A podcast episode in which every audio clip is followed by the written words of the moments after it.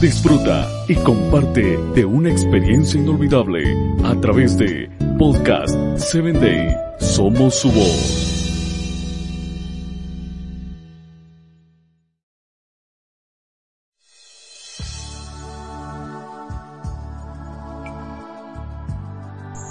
Gracias nuevamente por estar en Hombres de Valor.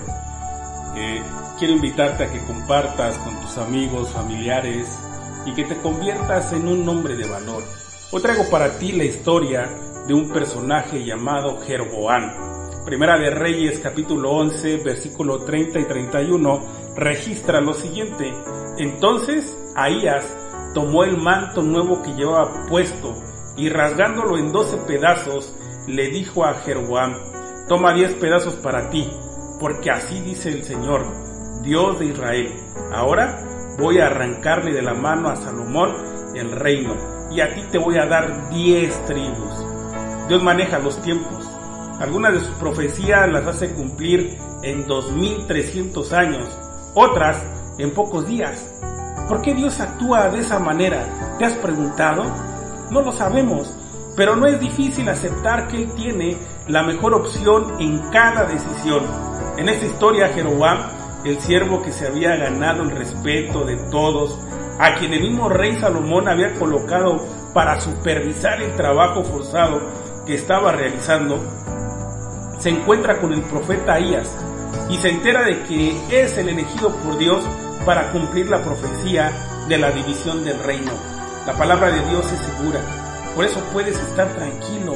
El rey Salomón de alguna manera se enteró de la conversación que su siervo tuvo con el profeta. Su error estaba claramente expuesto delante de sus ojos. Como David en el episodio con Betsabé, podría haberse arrepentido y quién sabe, Dios podría haber actuado de alguna manera en su favor.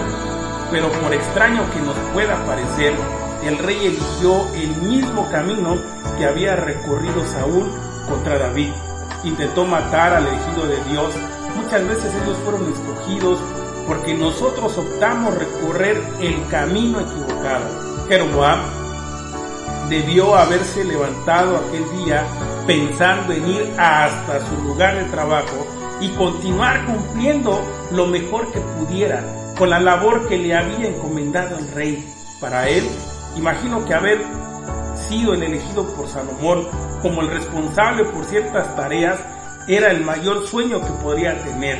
Pero Dios siempre tiene reservado algo más para nosotros. Él no quería que Jeroboam fuese solamente un capataz. Él quería que fuese un rey. La historia de la elección de Jeroboam para que sea el futuro rey de Israel me hace pensar en nuestra salvación. Somos esclavos que no, merecemos ninguna distinción. Apenas conseguimos hacer el trabajo mediante mejor que algunos, pero esto no nos da ningún mérito. Por algún motivo que, nos, que no conseguimos entender, somos elegidos por Dios para que recibamos un don que es infinitamente superior a cualquier sueño que tengamos. Hoy quiero invitarte a que no te conformes con menos, te invito a que escuches mi próximo episodio.